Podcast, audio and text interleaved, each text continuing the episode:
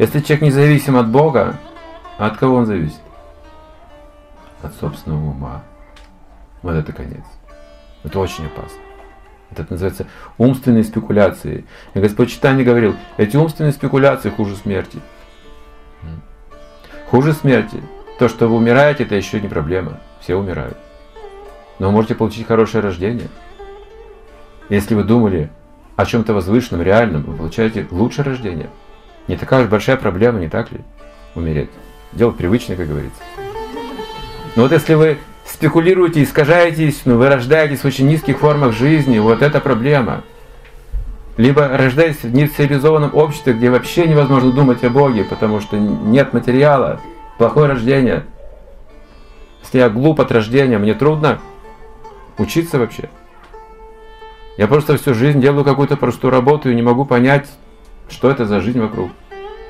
Меня просто заставляют работать жизнь, заставляют работать начальство, мало дают денег и постоянно заставляют работать. И мне приходится работать, потому что у меня нет денег, я не знаю, как жить, меня нет разума достаточно развитого. А эти люди не разумнее меня, у них есть деньги, как-то у них получается, я должен на них работать всю жизнь. Это плохое рождение означает. Потому что человек, он не думал о чем-то возвышенном, он думал о чем-то материальном, и он рождается в более материалистичной атмосфере, более грубой атмосфере. А бывает так, что с человеческой формы жизни душа идет в тело животного и порабощается еще больше там. Вообще отнимается разум человеческий. И оно бегает по городу и ищет, где самка, где самец, где кости. О, помойка, как повезло. Свежие эти а, отбросы выкинули. Энтузиазм бежит туда, ищет, копается. Совершенно невинное, беспомощное животное. А бывает так, что рождается другим животным, его хорошо кормят. Кормят, ухаживают за ним, чистят за ним, а потом приходят с ножом убивают. И режут на куски. И он ничего не может понять, что это за жизнь такая. И он, когда он снова рождается человеком, рано или поздно, потому что все равно же есть эта эволюция сознания, ему снова дается шанс подумать об абсолютной истине, подумать о смысле жизни, попытаться разобраться в истине, умиротворить свой ум, успокоиться в своих желаниях, остудить свой этот пыл страсти и вожделения. Человеку предлагается встать на этот путь, духовный путь, у него снова появляется шанс – если начинает это практиковать, даже еще не все понимая, просто делать простые шаги, он получает рождение лучше, и еще лучше, и еще лучше, пока не становится совершенной личностью. То есть это прогресс, то есть можем случить прогресс. Но если человек думает, о, если это много жизни, то лучше вообще забыть об этом, лучше я пойду в тело животного. Там спокойно, мозгов нет, Боль, наслаждение, какая разница, все быстро забываешь. Здесь в человеческой форме жизни столько проблем вообще. Лучше быть собакой. В западном мире родиться собакой неплохо. Там очень хорошо за ними ухаживают. Там благотворительность очень развита по отношению к собакам. Там о собаках заботятся лучше, чем о человеке здесь на Средней Азии. Да, вот в Германии мы были, там дают объявление, если какая-то собака заболела, допустим, объявление дают, люди сразу дают деньги, сразу же. Очень-очень любят заботиться о собаках. И хозяин, если гуляет собака на улице, она испражняется где-нибудь, тут же пакетиком собирает все это, убирает за ней.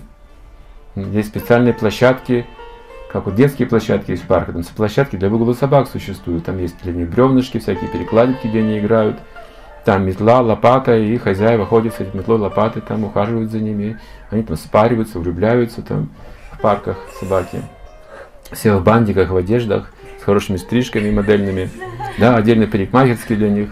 Поэтому собака неплохо рождаться в западном мире. Вот только бы на Западе родиться, вот в чем вопрос. Бывает, что промахиваешься и в Китае угадаешь, а там их, там их отбивную, делают отбивную из этих собак, а потом убивают только после этого. Потому что вот это мясо с кровоподтеками очень вкусное, знаете, они говорят, деликатес.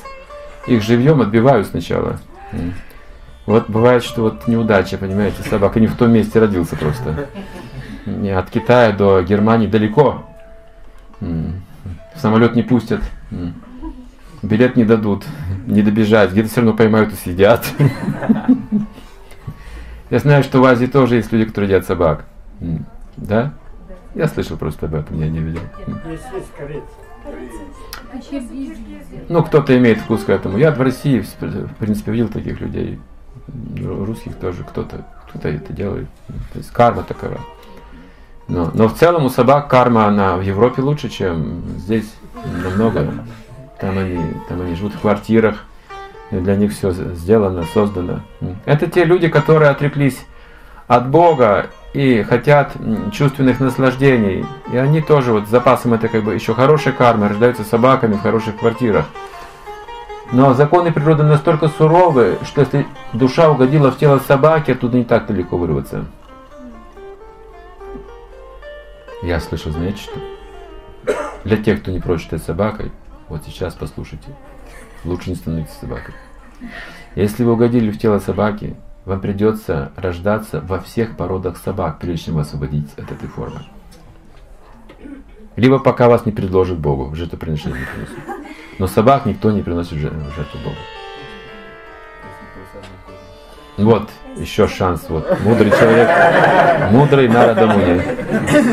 Он с небес сошел, видите, вот он спаситель падших. Он знает, что нужно кормить просадно всех собак Бишлети. Тогда будет все нормально, тогда, будет, тогда популяция населения увеличится.